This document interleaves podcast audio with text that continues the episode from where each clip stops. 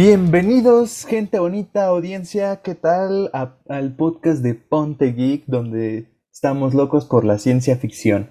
Bienvenidos a la tercera semana de nuestro gran podcast. Y hoy traemos dos temas que, que espero les impresionen. Me acompañan, bueno, yo soy Diego y me acompañan mis grandes amigos. Luis, ¿qué tal?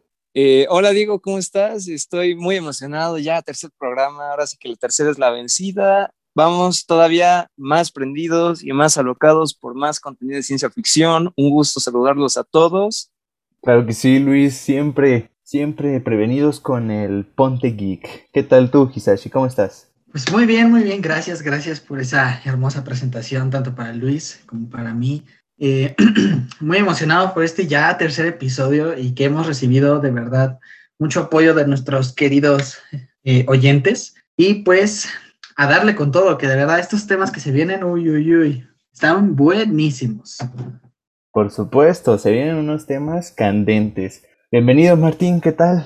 ¿Qué tal Diego? Espero que se encuentren bien aquí los tres. Y pues nada más que agregar, se viene muy bien, muy bien este programa. Temas interesantes. Esto se va a poner bueno. Muy bien, y para este podcast del miércoles 31, eh, bueno, vamos a hablar de dos temas, ya les dijimos. Uno, que es el que vamos a empezar a hablar ahorita, que se llama The Trailer of Suicide Squad. Ya lo saben, el viernes salió ese gran trailer que a mucha gente le gustó. Y, quiero, quiero saber su opinión, chavos. A ver, ¿quién quiere empezar? Pues bueno, yo quiero, yo. Ah, pues mira, creo que sí vi que a mucha gente no le, no le pareció, que digo, creo que este es el verdadero escuadrón suicida que tanto estábamos esperando. Y bueno, todavía no es la película, pero creo que lograron profundizar más en escoger eh, mejores personajes, ¿sabes? Una mejor selección de personajes, más diversidad al grupo, porque en lo personal a mí la película del 2016 se me hizo una basura, o sea, perdonen a los que sean fanáticos de la del 2016, pero pues Solo siento que explotaron puros villanos de Batman y ese es un error de Warner que en lo personal no me está gustando, que creo que tienen buenos villanos, buenos personajes y solo están explotando todo el universo de Batman. O sea, sí, me gusta Batman, pero ya es de, basta, por favor, es demasiado de Batman.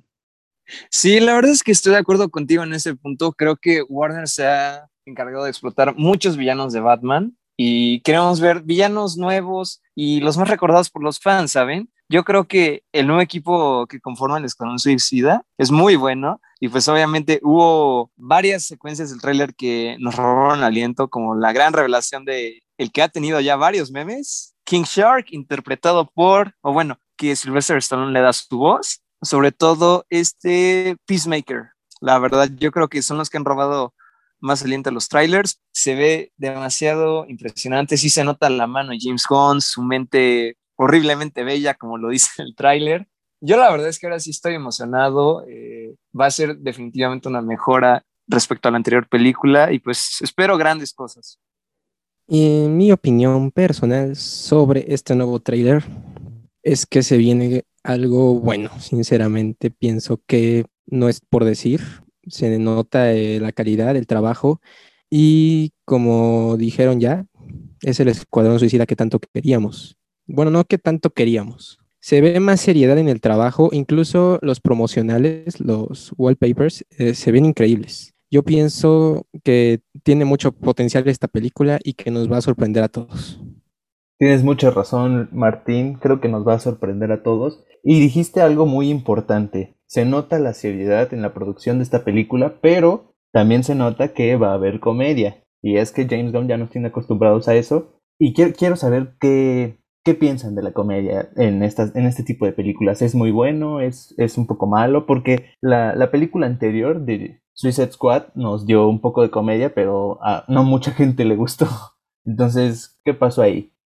Miren, eh, bueno, contestando a, lo que dijiste, Diego, eh, sí, James Gunn nos tiene acostumbrados a esto, pero de verdad, yo creo que él es el sujeto indicado para manejar muchos personajes. O sea, digo, hay que checar también que este hombre logró hacer que los Guardianes de la Galaxia, personajes que nadie quería, se volvieran famosísimos.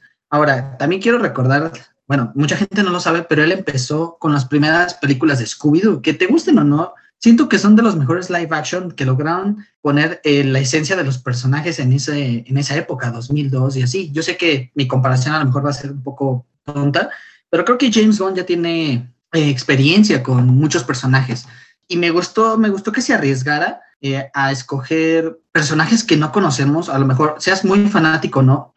Como King Shark, o sea, creo que King Shark ya ahí sí, perdón, no concuerdo tanto con Luis de que creo que Peacemaker se haya llevado todo. Eh, siento que los, eh, de verdad el que se ha llevado como ahorita toda la atención es King Shark. Una, siento que los efectos se ven muy bien, la violencia que están mostrando este personaje es como de, uff, o sea, esto es lo que yo quería ver como fan y creo que muchos fans que nos estén oyendo de DC van a pensar lo mismo. Pero pues a ver qué pasa. Yo no estoy en contra de la comedia, creo que eso es, esta sí no la siento como una comedia tan forzada, o sea, como la del 2016. La del 2016 todo lo tenía forzado, el villano, el equipo, eh, la comedia, o sea, era un desastre total en lo personal. Hasta si lo, ya para recalcar y terminar esta parte de mi punto de vista, el Guasón no tenía nada que ver en el Suicide Squad, solo pues para meternos al Guasón, pero de ahí fuera, nada.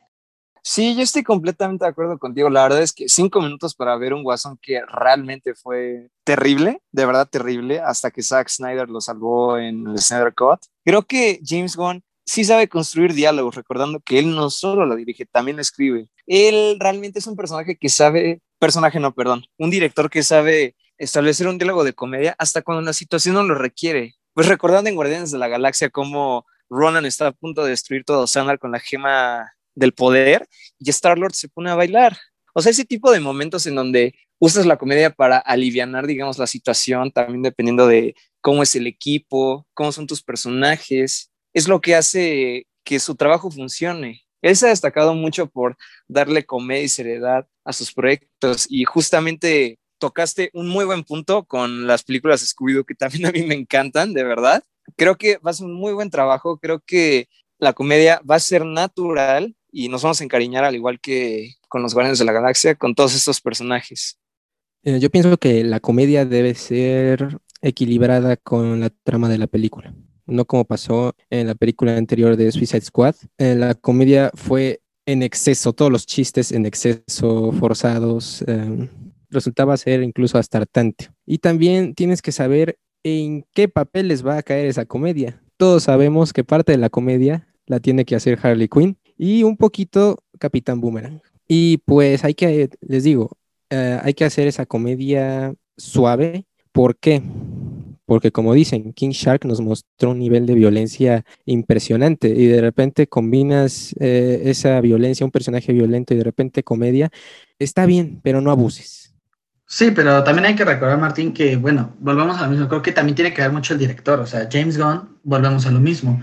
Como dice Luis, o sea, hay momentos que, un ejemplo, en Guardianes de la Galaxia, a lo mejor en momentos tensos metes la comedia. Sí, o sea, tienes razón en que tiene que estar como relajada, tienes que saber cuándo meterla en los personajes, pero yo creo que ahora sí no se nota que Harley Quinn tiene que cargar toda la comedia, o sea, King Shark, o sea, bueno, yo en lo personal no estoy diciendo que he leído muchos cómics ni nada, pero he leído cómics donde King Shark es muy brutal, o sea, es un personaje que impone, pero llega a ser divertido, porque tampoco es un ser inteligente. También no, no, les, no quiero ver a, Peacemaker o Bloodshot haciendo como comedia estúpida, o sea, los quiero ver bien, que se diviertan, sí, como dijiste, no fue tan forzada como la del 2016, bueno, yo, yo la verdad los únicos personajes que rescato del 2016, o sea, y no por ser súper fan, y eso es Harley Quinn, creo que Margot Robbie es un super cast para ese personaje, y Will Smith como Deadshot, o sea, creo que son los más rescatables desde mi punto de vista, pero también hay que recordar que creo que lo que hablábamos en el primer episodio, de que los fans a veces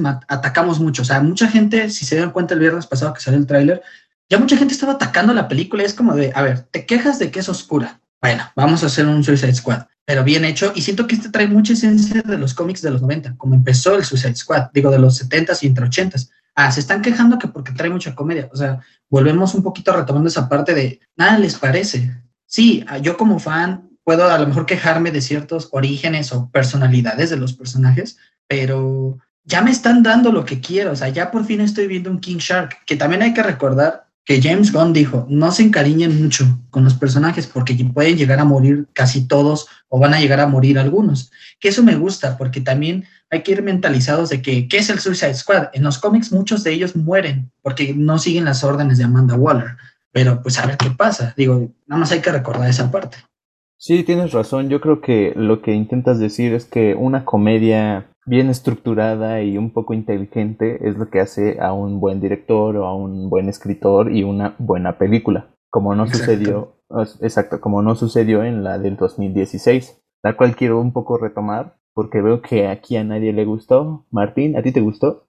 Pues no, o sea, sí, no, como que sí fue como de, ah, está interesante esto, esto, pero después te das cuenta, no hay historia, eh, está muy forzado, forzadas muchas cosas, incluso hasta los chistes. Em, el Joker, Guasón, que pues nos, nos, salió un poco extraño, diferente a lo normal. Eh, Guasón siempre ha sido un personaje maniático y sí, tal vez quisieron representar eso ahí, pero esa risa que tiene que darte, eh, no darte a ti, sino esa risa que tiene que mostrarte el personaje, esa risa de maniático loco, que te la cambien por una risa lenta y menos aguda, es lo que pasó con, con el Joker que tanto queríamos.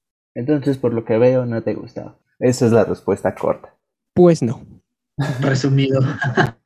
Está bien, está bien. A mí tampoco me gustó, aunque creo que tiene unos puntos, no sé, unos personajes buenos, como dice Hisashi. Creo que el de Margot Robbie es muy rescatable, el cual no sé si les gustó o no las fabulosas aventuras de Harley Quinn, pero lo intentaron explotar ahí un poco el personaje. Ahora vamos a ver qué cosas nuevas trae este nuevo personaje de Suicide Squad, a ver si es diferente o tiene algunos aspectos que hagan valorar más a ese personaje.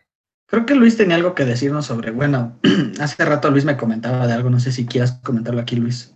Sí, justamente ahorita que decían, que decías tú de que a los fans ya nada les parece de que si el Snyder Code este, va a salir o que ya salió, que hay algunos que no les gustó y varios ejemplos así. Pero yo, por ejemplo, algo que ahorita me acordé y se me había olvidado es que esta película tiene clasificación R. O sea, no se lo están haciendo un poquito la esencia de Guardianes de la Galaxia. Voy a tomar un ejemplo muy recurrente que todos hemos amado sus dos películas de Deadpool, que justamente va a ser un poquito, yo lo veo un poquito como humor negro y al mismo tiempo, como dices, o sea, son personajes que pues matanza, matanza, matanza. Y no lo digo en mal plano, o sea, pero digo, así son estos personajes. Por ejemplo, este Peacemaker está tan obsesionado con la paz que está dispuesto a matar por ella, ¿no? Y yo creo que si algo que debes de tomar en cuenta aquí es que no son los típicos héroes de que va, ok, voy a hacer lo correcto. O sea, a pesar de que ellos van a seguir órdenes o no de Amanda Waller, pueden llegar a cometer inclusive equivocaciones en el camino, ¿no? Y pues, aunque se mueran o no, yo creo que sí nos vamos a lograr encariñar con ellos en su momento, pero más que nada, quiero recalcar la importancia de el buen balance que va a hacer James Gunn con películas clasificación R, en este caso. Sí, o sea, Mira, pusiste un ejemplo muy bueno, de verdad buenísimo, Deadpool. Pero es que también Deadpool es, es que esa es su esencia. O sea, Deadpool hasta en los cómics es un personaje que no se puede tomar tan en serio. Que aquí también puede lograr, pueden lograr que no se tomen tan en serio, pero pues que tengan un poco más de seriedad, ¿no? O sea, como dice Diego, puede ser una comedia balanceada, ¿no? Eh, yo quiero recalcar mucho lo del 2016 del Guasón, como dijo este Martín, y yo quiero recalcar algo. Al guasón no puedes cambiar de aspecto, no tengo tanto problema. Sí, yo al principio odié los tatuajes, pero dije, bueno, hay diferentes versiones del guasón en los cómics. Hasta lo vi como, existe un multiverso, ¿no? Hay muchas versiones diferentes. Pero ya que te metas con la ideología de un personaje, o sea, ¿desde cuándo el guasón ama a Harley Quinn? A mí para eso fue como, perdonen por la palabra, fue como una traición, una violación al personaje, porque el guasón nunca ha amado a Harley Quinn. O sea, el guasón, su meta, su estilo de vida es este es Batman. O sea, al Guasón no le importa si Harley Quinn, si aquí, si allá. Su obsesión es Batman. Y le faltaba mucho respeto al personaje. Por eso yo, la verdad, cuando sacaron eh, los cinco minutos que sale Joker en, la nueva versión de Zack Snyder, hablando con Batman, o sea, esos cinco o diez minutos que estuvo hablando con él es la esencia del Guasón. Porque hasta le dice, ¿cómo mandas a un niño? O sea, el Guasón sabe cómo atacar a Batman y no a golpes, sino dándole donde más le duele y en este caso fue la pérdida de Robin. Entonces, del 2016 me das un guasón meloso, un guasón gángster que se ríe como pues retrasado mental. Perdón, no me... Es una falta de respeto a los personajes. Bueno, la villana fue la bruja eh, Enchantress, pero estuvo mal hecha. O sea, no tiene ni pies ni cabeza las motivaciones, ¿no? Pero en esta película, de verdad, yo sí confío mucho en James Gunn porque creo que él va a lograr darnos algo bueno. Y pues, si vamos sinceros, creo que ahorita DC ya está cuidando más sus nuevos trabajos, sus nuevos proyectos. Y pues, hay que darle confianza a James Gunn. Repito, los fans le estamos echando ya todavía a tierra. Es como de, oigan, todavía ni sale la película, cálmense un buen. O sea, ya cuando salga la película de verdad, pues si decimos que el Suicide Squad no lo saben manejar, pues ¿saben qué? Mándenlo, a, enciérrenlo, o sea, ahorita no lo usen, ¿no? Pero pues yo confío mucho en que sí va a saber usarlo. No, veo que eso salió desde, desde muy adentro. Creo que sí, tienes mucha razón, es una falta de respeto al personaje y a sus ideologías, a la que no estábamos acostumbrados. Y después de ver a El Guasón en Batman de Christopher Nolan, claramente vemos un, una dualidad increíble en esos personajes. Sí, más que nada encontramos dualidad en esos personajes porque, como decía Hisashi, o sea, puedes llegar a no encariñarte con un personaje. Por ejemplo, algo también a recalcar del 2016, si me equivoco, eh, corríjanme, pero si no me recuerdo, Diablo se muere en esa película, ¿no? Sí, justamente Diablo se, se muere, pero como tú dices, Luis, o sea, perdónenme, a lo mejor muchos me van a odiar rápido por este comentario, ¿a quién carajos le importó la muerte de Diablo? O sea, que dices, es que son mi familia. Amigo, los acabas de conocer hace un momento, no generas ni conexión ni vínculos con ellos, estuvo muy forzado. Sí, la verdad es que sí, justamente iba a tocar ese tema, por ejemplo, eh, la muerte de nuestro Grudo original en Guardianes de la Galaxia, a pesar de que pues, llevaban días, días conociéndose también, pero el lazo que generó con ellos cuando los protege, cuando el Dark Aster, si no me equivoco, la nave de Ronan está colapsando, va a caer a tierra, en su significado yo lo logro interpretar como somos familia, cuando dice somos Groot y le seca una lágrima a Rocket, ahí sí nos podemos entrañar, o sea, hay que tener buen desarrollo de personajes y sobre todo un peso emocional, darles un porqué del que pelear. Obviamente sé que hay diferentes héroes que tienen un porqué, ¿no? Pero aunque se trate de personajes que no se tomen nada en serio, que lo hagan como un chiste o inclusive que van casi casi al asesinar como un deporte recreativo, pues debe de haber un pequeño motor ahí, eh, un porqué del por qué se están uniendo, ¿saben? Mientras tengan un propósito de unirse, va a ser una fórmula muy, muy completa para la película. O sea, Deadpool mata por matar, pero hasta la motivación de Deadpool se me hace más lógica. Y está cazando al tipo que le deformó la cara. O sea, eso hasta se me hace, si lo meto a la vida real, se me hace más eh, me, lo puedo tragar más. Por ahí, ustedes díganme, si a ti alguien te deformara la cara y el cuerpo, ¿no, ¿no irías por él? A lo mejor dirían un poquito psycho, pero sí. La verdad es que sí es comprensible. Pues sí, o sea, es, que es muy, muy comprensible y. Ah, es que está. Yo estoy muy en contra. Creo que lo único que sí no perdono que hagan los estudios es que violen, de verdad, así lo digo, violen las personalidades de un personaje puedes cambiarlo. Un ejemplo, Batman. A mí me puedes poner un millón de Batmans con armadura, sin armadura, bla, bla, bla, bla, bla, bla, bla, bla, bla. Pero la neta, no puedes faltarle el respeto, o sea, no puedes quitarle esa esencia que lo hace ser Batman. O sea, es como si el día de mañana me dijeras, es que Batman va a empezar a usar una pistola y va a empezar a matar a diestra y siniestra. Pero pues es que eso no es Batman, para eso está el guasón. Sí, quisiera decir que sí estoy de acuerdo con que hay que respetar a los personajes. Eh, si vas a modificar uno, que sea tan solo en apariencia, como habías dicho, eh, porque si de repente eh, te ponen un personaje casi distinto, es como de, oye, ¿qué pasa aquí? ¿Qué pasa aquí? no me está gustando lo que hiciste. Y sí, la mayoría de fanáticos no les va a gustar eso. ¿Por qué? Ya llevas una nostalgia, ya llevas ese, te encariñas con el personaje, ya sea villano o no. Y yo pienso que eso es lo que buscan con esta nueva película, que te encariñes con ellos. Pero mm, dudo mucho que entre ellos se vayan a tomar cariño. ¿Por qué? Porque sí, puede que vaya a haber algo con lo que se unen. Pero al final de cuentas son criminales, son villanos y no otro. Eh, y cito mucho lo que decía Capitán Boomerang en la película de 2016 no hay honor entre ladrones. Eh, y claro que eso después no se refleja porque sí hacen equipo y como tú dices, fue como de, ustedes son amigos y familia, oigan, llevan menos de una noche juntos, o sea, ¿cómo es posible eso y siendo, siendo criminales? Pero pues Creo que sí debe haber una unidad ahí, pero no creo que lleguen a haber lazos tan estrechos entre ellos. Al final de cuentas, eh, son antagonistas y un antagonista siempre busca su propio interés. Sí, creo que tienes un buen punto. Creo que este, este grupo de nuevo Suicide Squad tampoco se va a conocer así muy bien y ya van a ser amigos de toda la vida, ¿no? Va a suceder lo mismo que en el otro. Tiene que haber un, un evento o alguna situación que diga, estos ya son mis amigos y yo los necesito proteger por alguna razón. Sí, o sea, como dice Martín, o sea, va, te compro esa de que sí, cierto, son, son enemigos y no hay eh, honor entre ladrones, ¿no? O sea, entre ellos se roban. Porque cada uno tiene, pues por eso son villanos, porque son egoístas, ¿no? Al final todos buscan su, su propósito. Y como dice, de, o sea, me gusta mucho que recalque. A mí, en la personal, me hubiera gustado volver a ver a Will Smith como Deadshot, o sea, me encantó, me, me fascinó. Y él hace mucho también hincapié en eso, ¿no? Él dice, pues es que nosotros tenemos que hacer una misión y creo que cada uno aquí tiene sus propias metas o cosas personales del por qué es un ladrón, un asesino, bla, bla, bla. Y sí, y qué bueno que, digo, espero que James Gunn sepa manejar eso, ¿no? De que a lo mejor, más bien, que nos encariñemos con los personajes por su ideología, ya ni modo, si los matan, pues es que también eso es parte de la esencia y creo que muchos fans se les olvida, seas, repito, muy fan colorado de cómics o de, de las películas o de los videojuegos, el Suicide Squad no es un equipo fijo, siempre están matando a sus integrantes, los están sacando, los están cambiando.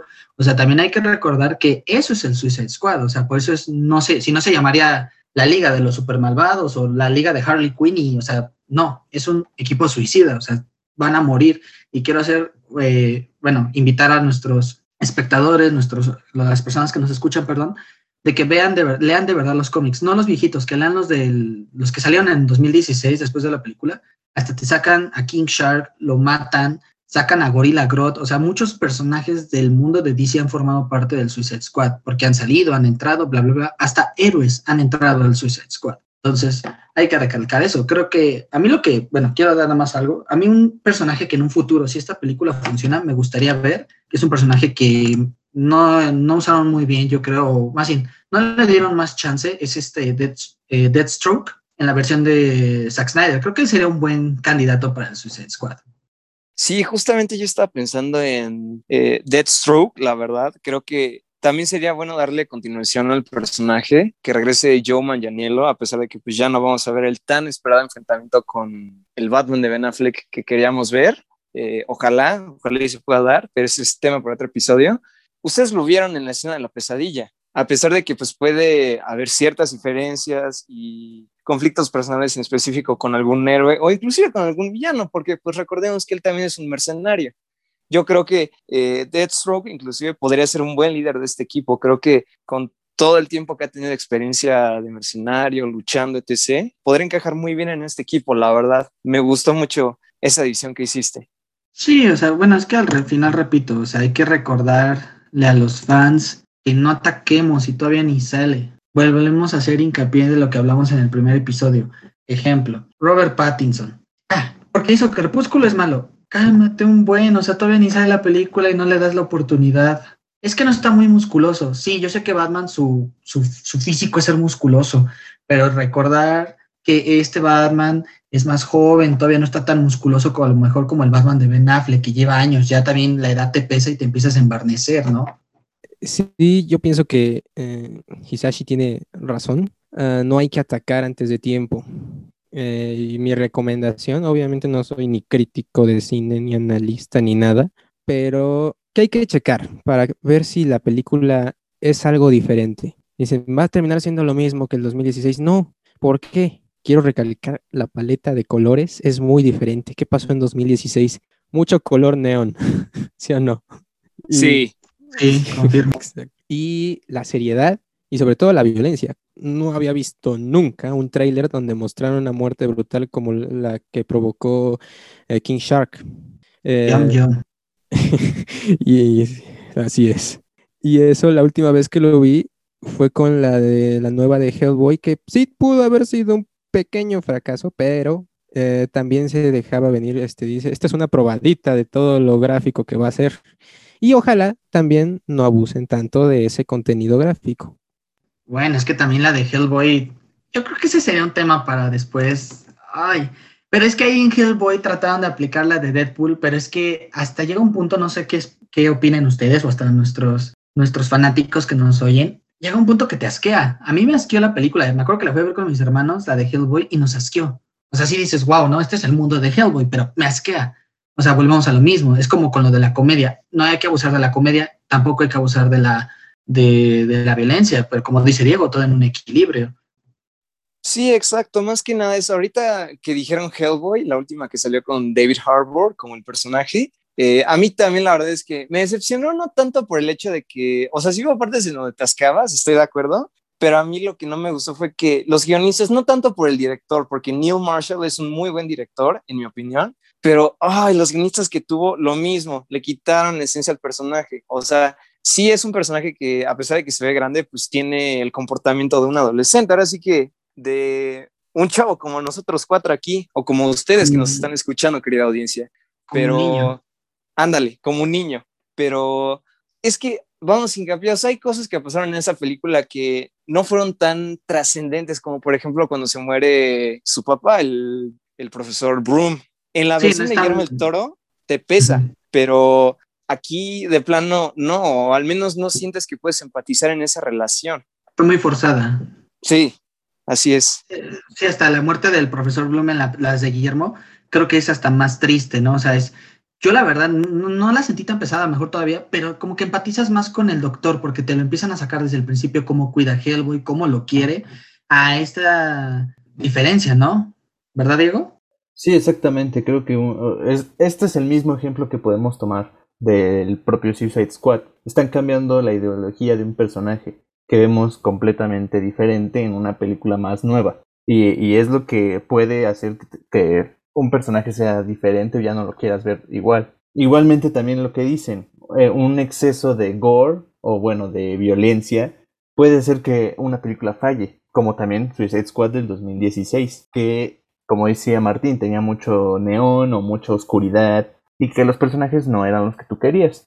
Pero bueno, creo que podemos dejar este tema para, para después. Recuerden que la película sale el 6 de agosto de este mismo año Sí, o sea, pues ahora sí que hay que esperar a ver qué pasa. Eh, pues que ahora sí que nuestros, nuestros queridos fans nos digan o nos comenten qué, qué opinan ellos, qué esperan del Suicide Squad. Exacto, y qué personaje les emociona, porque ahí ya vi que King Shark y John Cena con Peacemaker son un poco queridos.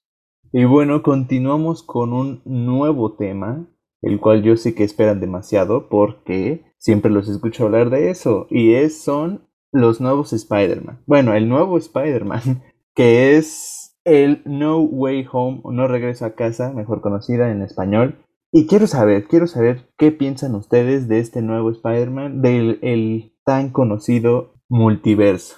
Ay, pues multiverso, esa palabra es una tentación por un fan de Marvel ahorita. Eh, pues sabemos que no hay nada confirmado más que el logo y algunos miembros del cast. Yo sinceramente, o sea, sé que ha habido indicios, señales de que va a haber un multiverso en esta película, espero que sí, definitivamente, pero no sé, o sea, yo me trago la idea de que todavía va a ser una trama enfocada en el Spider-Man de Tom Holland, evidentemente, ahora sí que la trilogía Home, pero no sé, no sé todavía qué esperar de esta película, porque creo que la expectativa que generaba Avengers Endgame, Infinity War, como que era un poquito más predecible y ahorita ya no lo es tanto, ¿saben?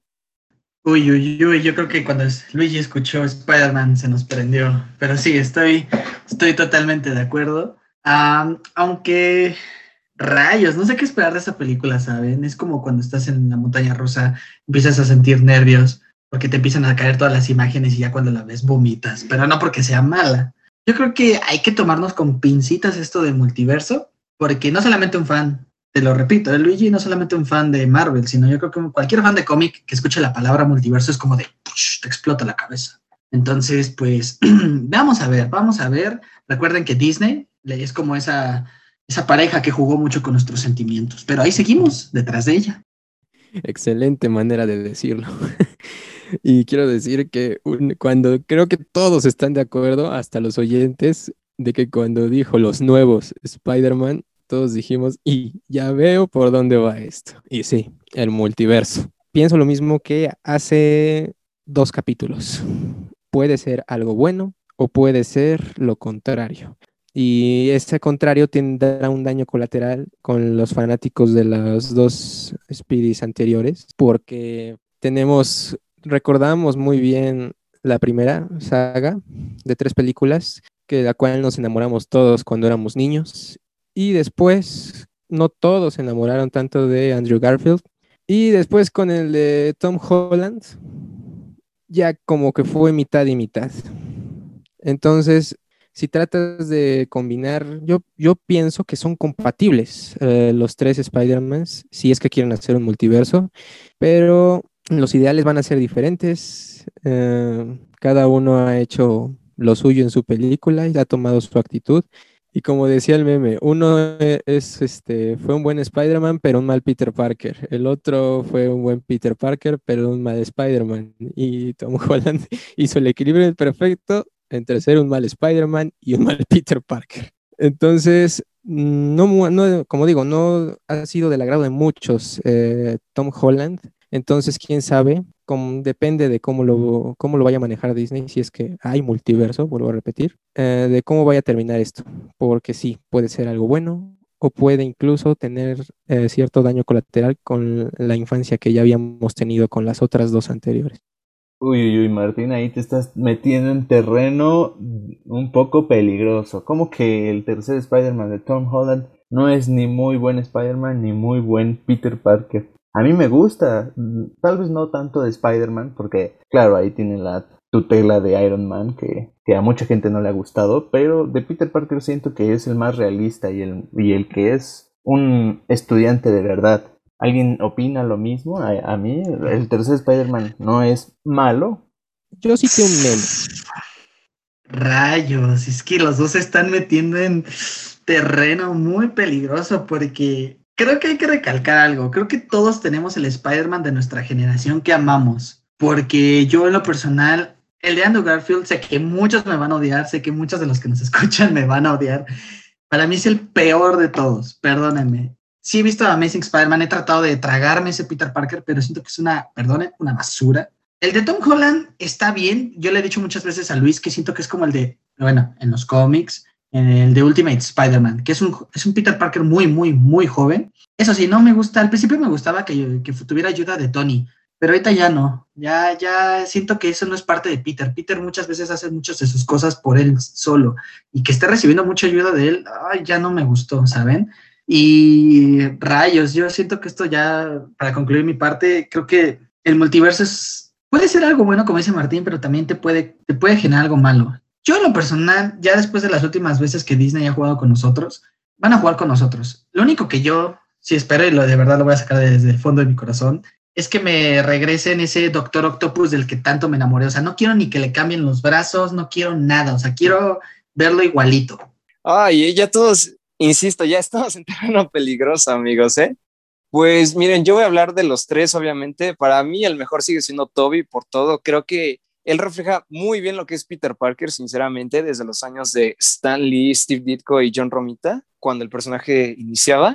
Eh, de Spider-Man también me gusta mucho su traje, lo veo como una combinación de Steve Ditko y John Romita, desarrollo ni se diga, y pues obviamente sus villanos, los mejores definitivamente.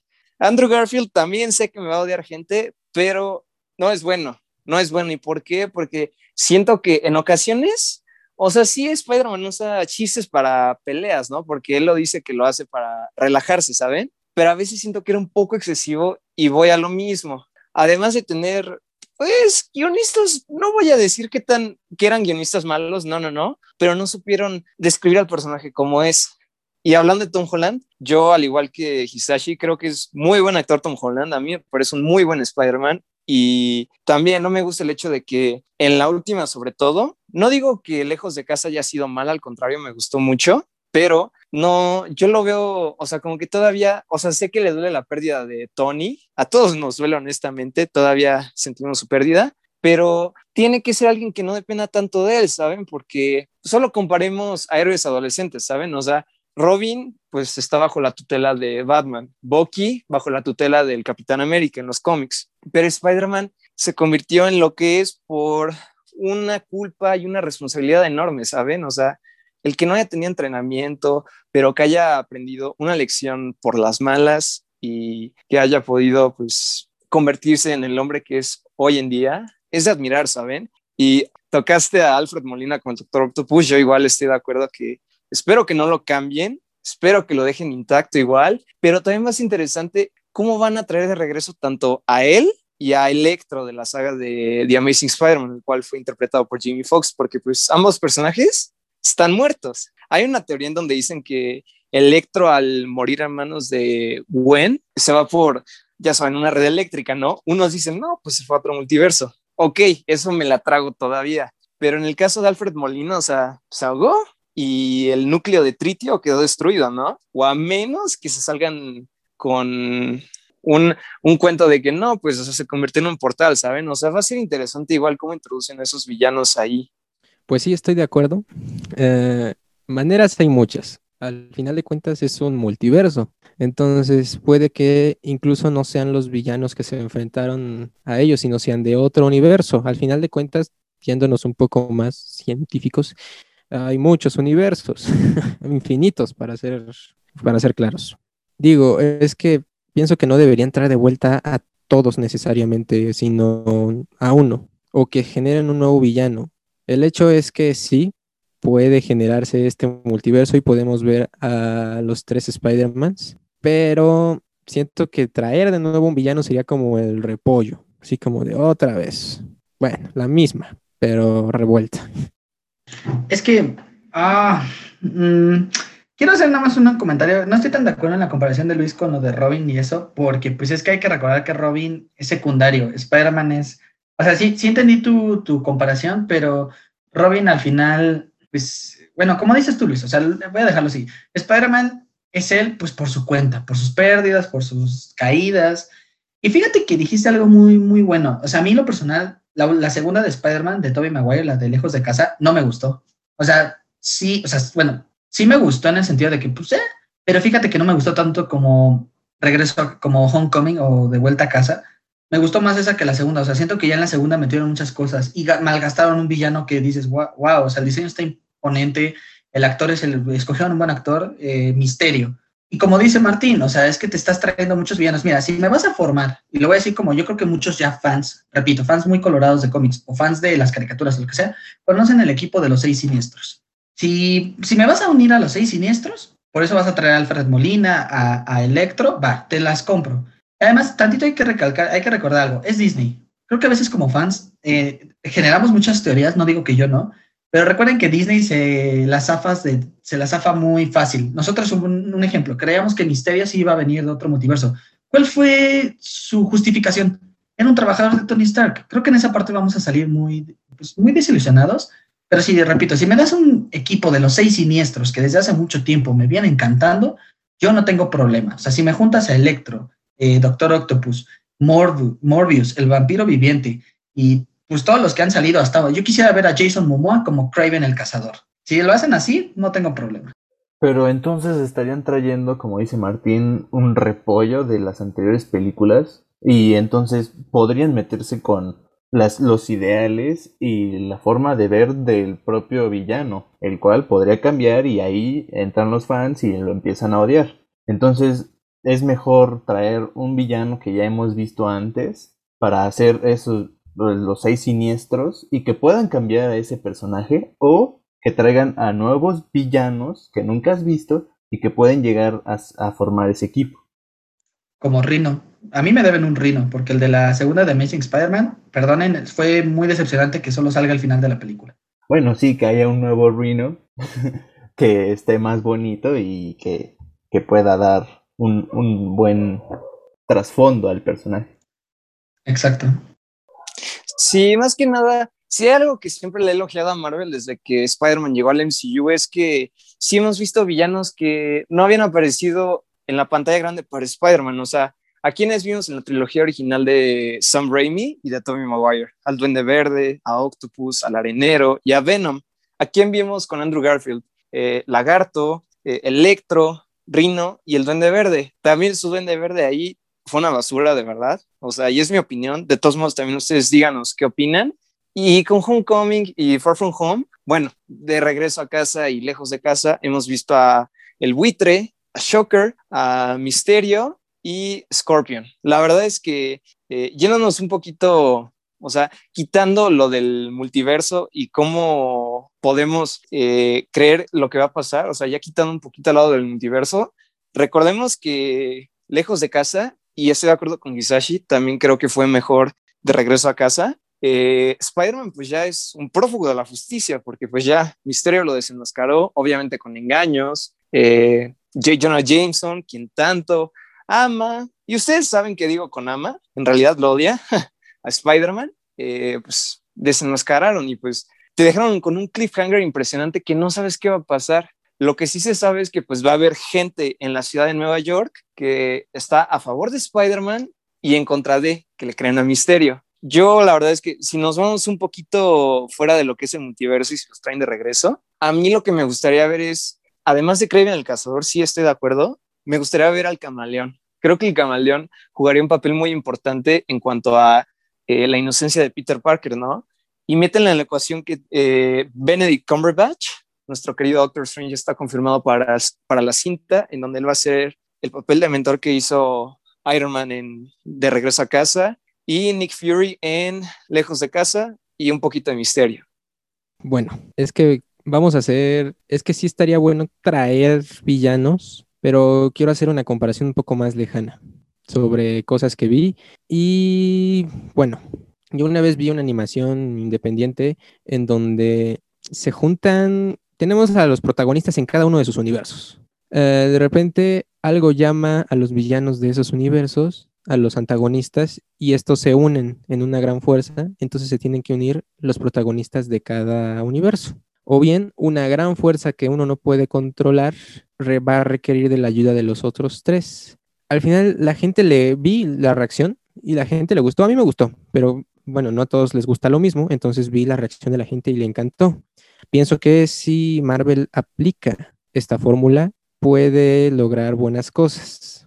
Pero vuelvo a lo mismo, eh, traer de nuevo eh, personajes que pues ya fueron eliminados es como un, oh Dios mío, entonces no se puede deshacer uno del malo, es como, voy a irme a otro universo, Transformers. Megatron sigue vivo después de ya cinco películas y hasta, el por fin, hasta que por fin pudieron deshacerse de él. Después, y fue derrotado en la primera, revive para la segunda, la segunda como que ya, la tercera ahora sí muere, la cuarta lo reviven de otra manera, entonces es como de, uy, no, dame algo nuevo. Qué buena referencia, Martín, la verdad, qué buena, qué buena referencia de Megatron. Mira, ahorita, bueno, Martín dijo un punto que me convenció un poquito más de lo de traer villanos, pues otra vez, ¿no? Bueno, yo quiero poner un ejemplo creo que si trajeras un duende verde, creo que hay, mm, digo, no sé si Disney, Marvel o Sony, no sé, ya, la verdad ya no sé quién carajo se está manejando todo esto. Yo la verdad como fan quisiera ver un, un Hobgoblin, la neta, perdón, no sé cómo ahorita se dice en español, el que trae una capucha naranja, que es en realidad, dicen que es el primer Spider-Man, creo que muchos lo recuerdan por la serie de los 90. el Hobgoblin, la verdad creo que es un duende verde que nos gustaría mucho eh, ver en el multiverso. Y como dice Luis, creo que también me hizo ver un punto que se me había olvidado, que estas nuevas trilogías supiendo, nos dieron un buitre que a mí lo personal me encantó, sobre todo porque fue Michael Keaton. Me dieron un misterio muy padre. A mí lo personal me gustaría ver un Craven. Creo que nos falta ver un buen Craven o un Rino o un Escorpión. También, no sé si, no hay que olvidar rápido de que, pues también Venom, bueno, todavía no se confirma bien, que Venom a lo mejor sí va a ser parte de este multiverso. A mí lo personal me gustaría ver eh, el, nuevo Venom porque creo que ese Venom es muy, muy fiel al de los cómics, muy fiel a la versión de el creador que es este Todd, McFarlane, el creador de Spawn. Yo, bueno, yo quisiera hacerles una pregunta a todos, así como fans y también que nuestros espectadores, nuestros, las personas que nos escuchan, pues nos digan qué villano de Spider-Man les gustaría ver. Y eh, también ahorita que comentó Luis, de que pues al final Spider-Man va a ser un prófugo de la, de la justicia. Recuerden que hay un rumor de que el actor que interpreta a Daredevil de la serie de Netflix eh, está en el, lo han, lo han visto en el set. ¿Les gustaría, les gusta este actor para que sea Daredevil dentro del MCU? A mí lo personal, sí, sí me gustaría que él fuera. Sí, pero ya hay rumores de, de que cualquier actor va a participar en la nueva película de Spider-Man. Incluso William los memes. Exacto, esos son buenos memes.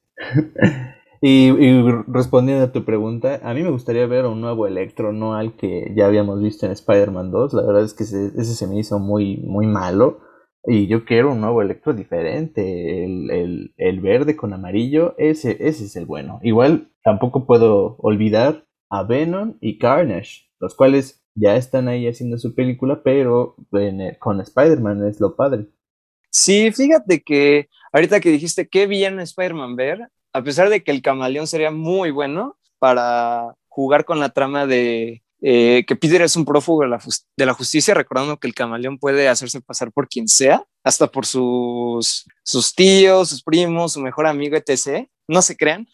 creo que también a mí me gustaría ver mucho a Scorpion. Yo creo que eh, quitando los tres principales de Spider-Man, que son mis favoritos, eh, Doc Ock, Green Goblin y Venom, a mí en lo personal siempre me ha gustado Scorpion, recordando que este personaje en los cómics eh, es producto de un investigador que J. Jonah Jameson contrató para averiguar por qué Peter conseguía muy buenas fotos de Spider-Man y después que se sometió a un experimento similar al de eh, el por qué Peter se convirtió en Spider-Man con una araña radiactiva, aquí fue con un escorpión radiactivo, ¿no? Yo en lo personal también a Daredevil me gustaría verlo aquí, sobre todo porque igual en los noventas me acuerdo que Kingpin acusaba a Peter Parker de un crimen, no me acuerdo bien cuál, y justamente Daredevil salió a su defensa y recordando que en los cómics tanto Matt y Peter se han unido en batalla para pelear. Creo que harían una muy buena dupla y sobre todo le ayudaría a Peter como personaje eh, a ver una nueva perspectiva del mundo, ¿saben? Yo creo que con la experiencia que ha tenido Matt